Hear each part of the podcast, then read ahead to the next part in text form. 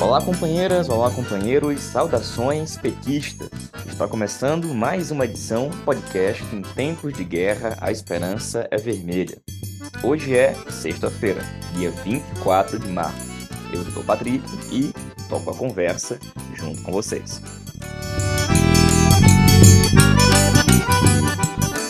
No episódio de hoje, escutamos o companheiro Walter Pomar, professor da UFABC e membro do Diretório Nacional do PT, que fala sobre a Batalha dos Juros, a quebradeira nos bancos dos Estados Unidos e a situação política e econômica enfrentada nesse começo do governo Lula.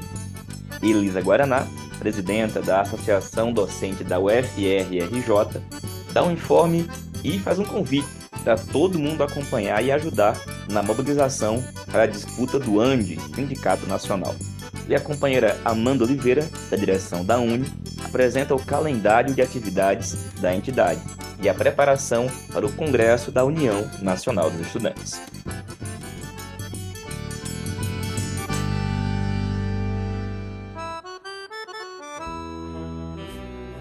E pessoal, Começamos a edição de hoje com um brevíssimo resumo de alguns dos fatos dessa semana.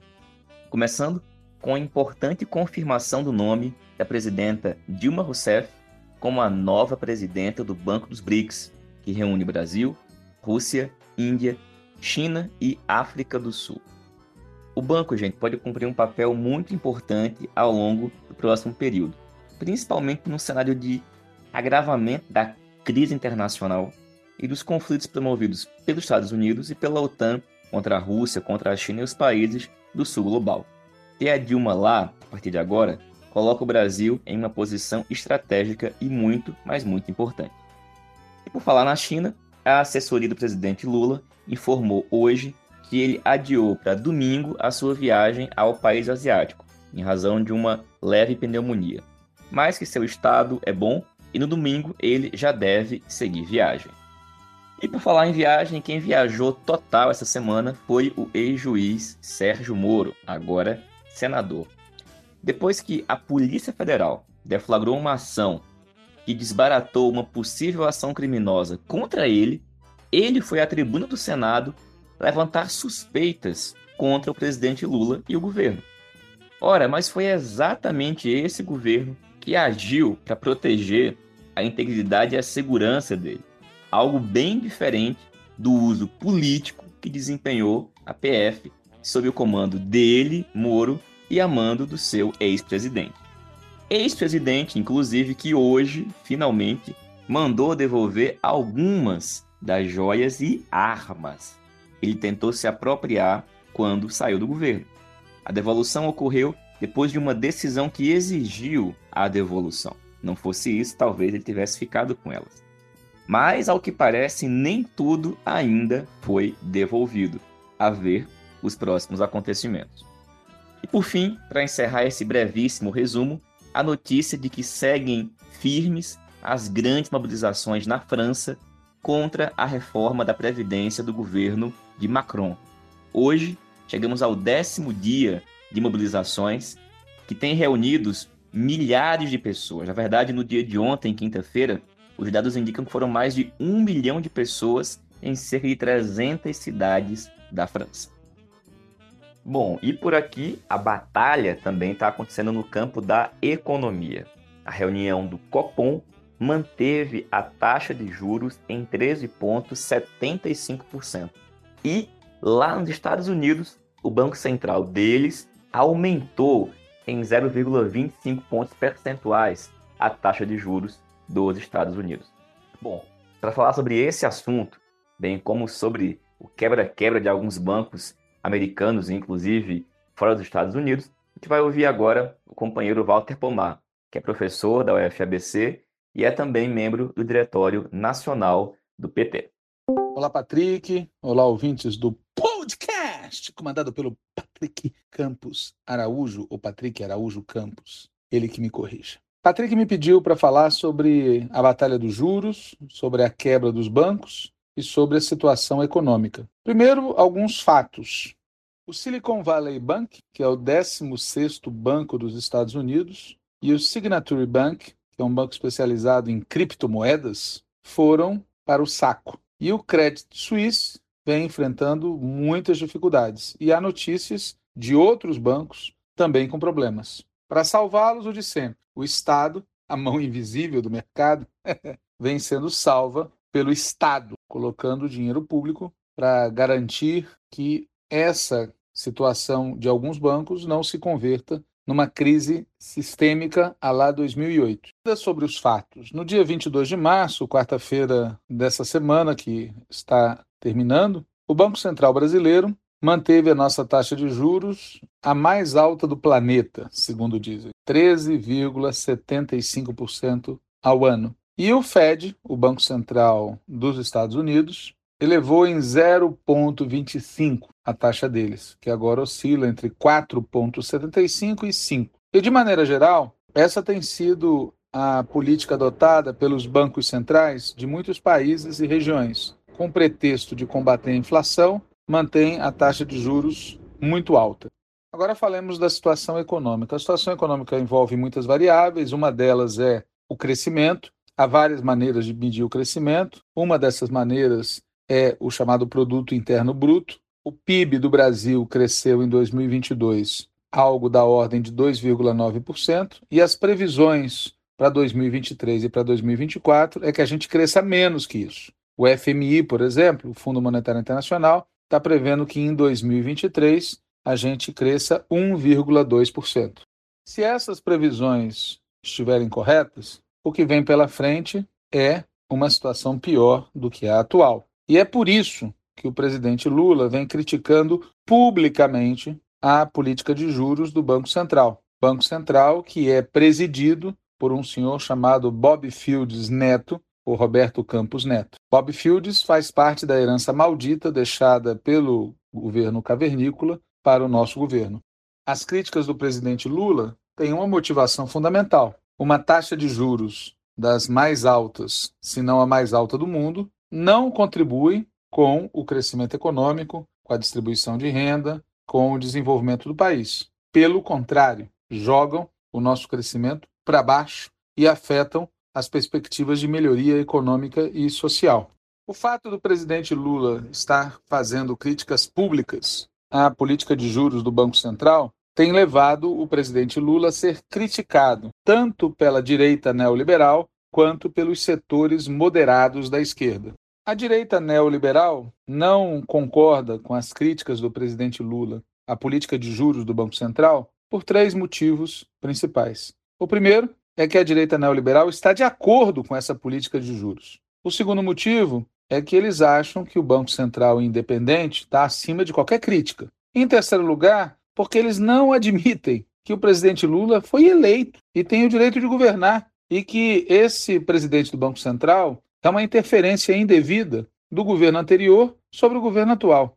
Além das críticas vindas da direita neoliberal, o presidente Lula também vem sendo criticado por setores moderados da esquerda. Setores que, acima de tudo, têm medo do conflito. E, além disso, defendem uma política gradual de superação da herança maldita recebida do cavernícola. E esse é o pano de fundo da disputa política que existe dentro da própria esquerda.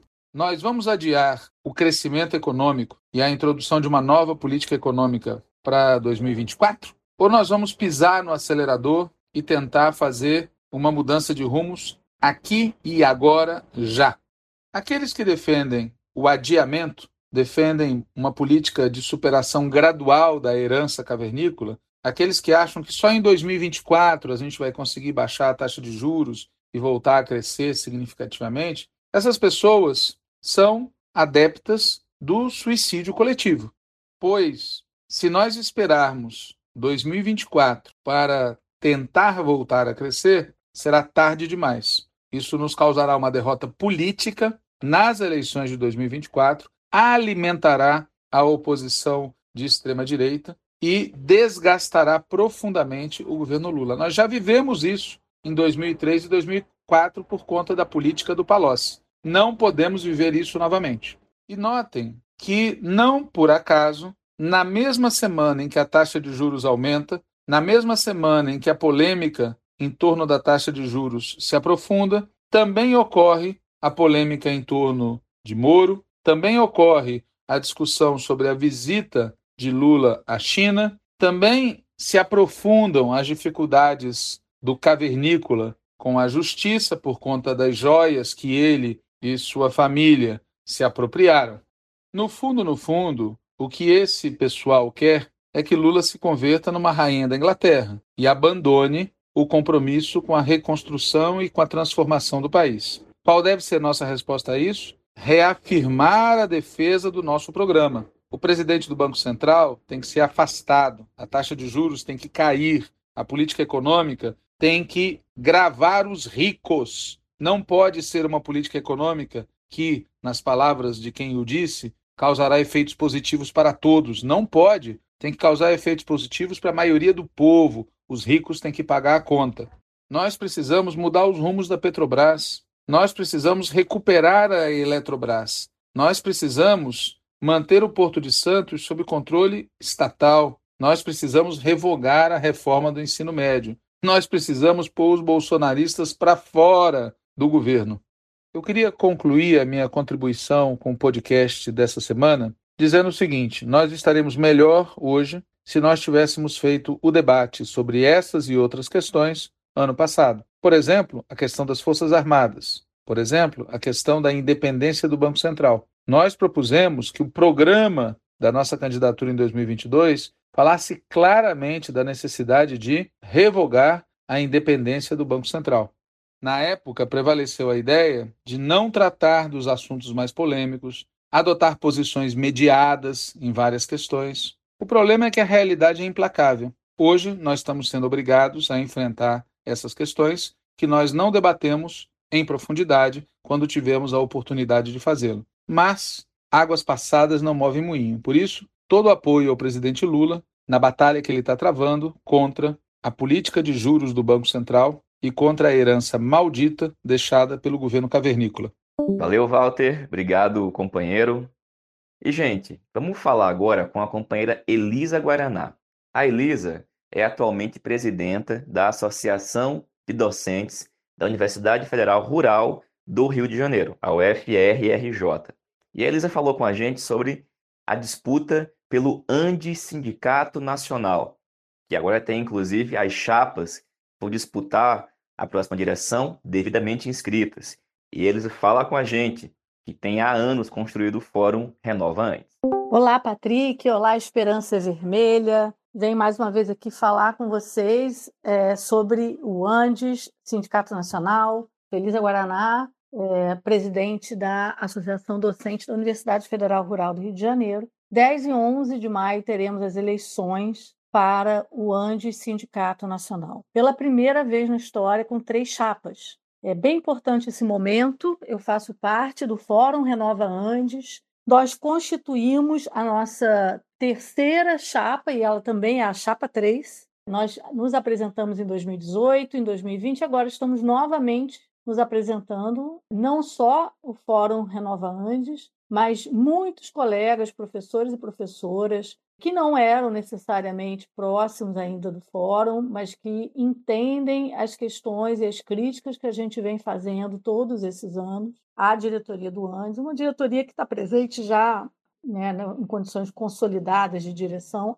há quase 20 anos, inclusive desde que nós nos apresentamos em 2018 até 2018, na verdade, a diretoria é, não enfrentou oposição. Né? Então, nós trouxemos esse esforço crítico à diretoria, especialmente em função, eu diria, a gente tem ali um marco que é o golpe. Essa diretoria não reconheceu o golpe em 2016, não reconheceu a relevância grave de um golpe contra a presidenta Dilma, não reconheceu que nós tínhamos que nos unir, e desde então muitos movimentos e organizações entenderam essa urgência, puxaram na época Fora Todo, foram muito responsáveis pela formação do, do, da CSP com Lutas, e a CSP com Lutas vem comandando a linha política até então, né? desde então. Eu diria que a gente só vai ter uma guinada e uma mudança nesse cenário muito em função da nossa atuação. A gente já vem há anos demandando a saída do CSP, da CSP,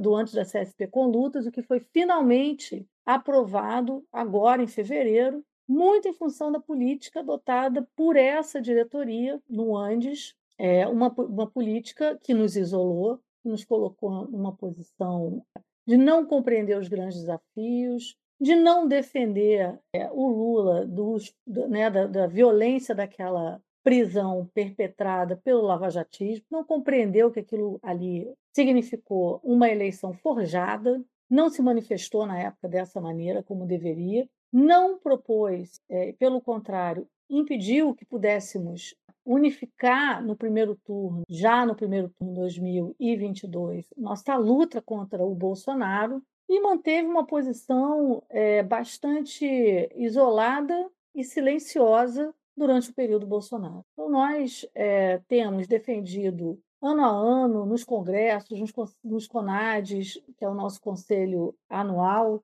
nós temos defendido o esforço fundamental de discutirmos nossa carreira, discutirmos a realidade docente, de nos jogarmos efetivamente num esforço de defesa da democracia de forma unificada. Por isso, nós defendemos, é, desde que ocorreu o golpe e a formação do, do Fórum Nacional Popular de Educação, nós defendemos a participação do antes. Essa diretoria não acatou e nem encaminhou essa proposta. Nós pedimos e colocamos essa proposta para votação inúmeras vezes fomos finalmente vitoriosos, né? agora em fevereiro, como observadores. Então, o Andes continua numa política de muito isolacionismo, de não compreensão do enfrentamento que está em curso contra o fascismo, mas, acima de tudo, da desmobilização, do afastamento da nossa categoria do sindicato. O Antissindicato Nacional foi um grande lutador contra a ditadura. Forma, na época, é, do final ali já é, do, do, período é, da ditadura de 1979 começam as organizações das associações, primeiro como a Andes, né,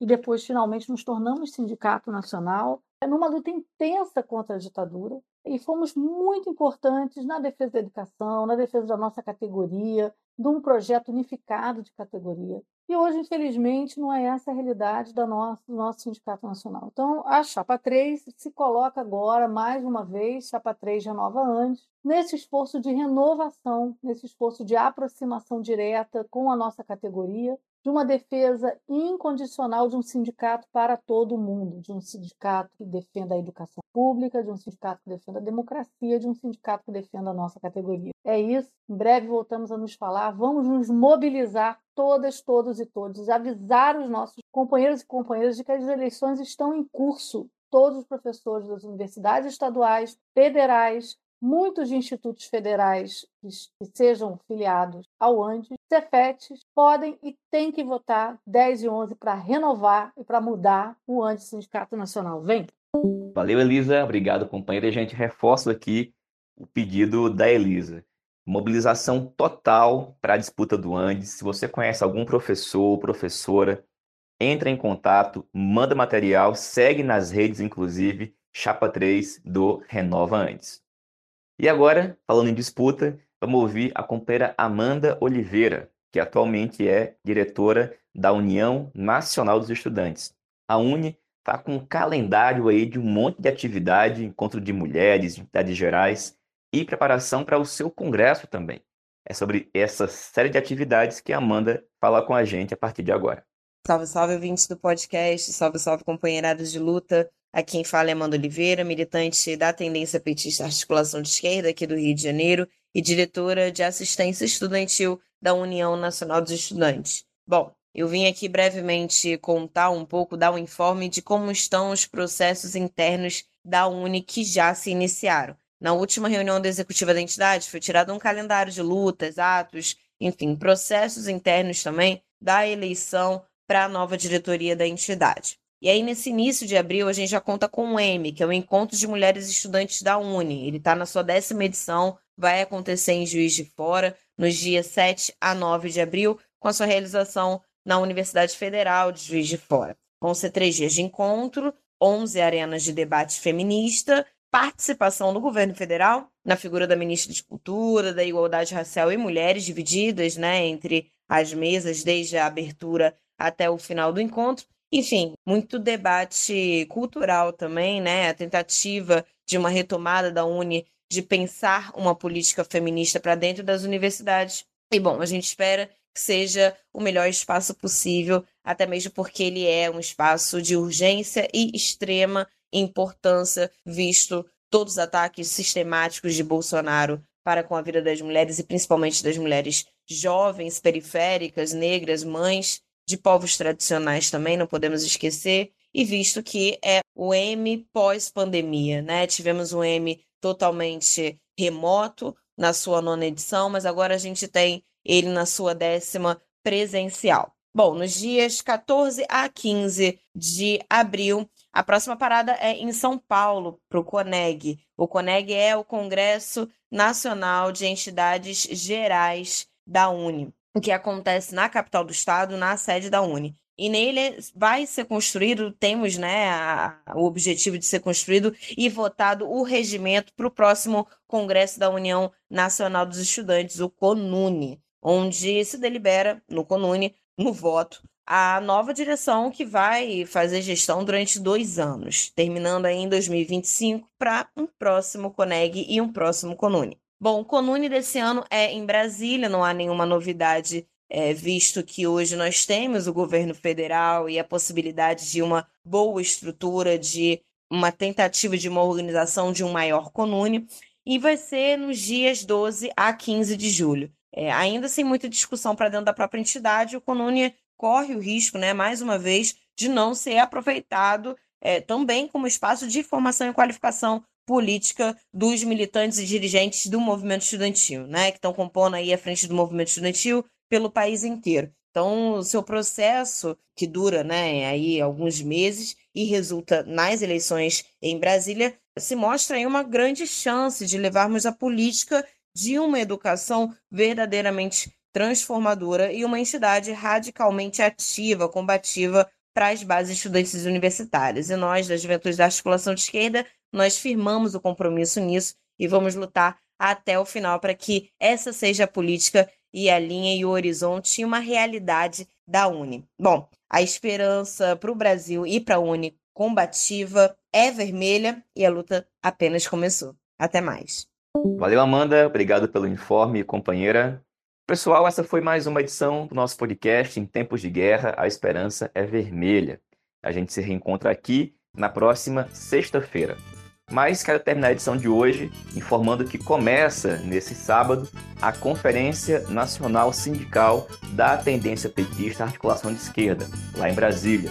Nessa quinta-feira, ela teve início, na verdade, com um importante debate de conjuntura, mas os companheiros se encontrarão presencialmente neste fim de semana. E na próxima segunda-feira tem edição do programa Antivírus no YouTube do canal Contra Mola. Não deixem de assistir e ajudar a divulgar e a compartilhar. Sempre com o pedido de vocês agora, inclusive, se inscreverem no nosso canal no Spotify. Divulga e ajuda também a convidar mais gente. Saudações petistas e até mais.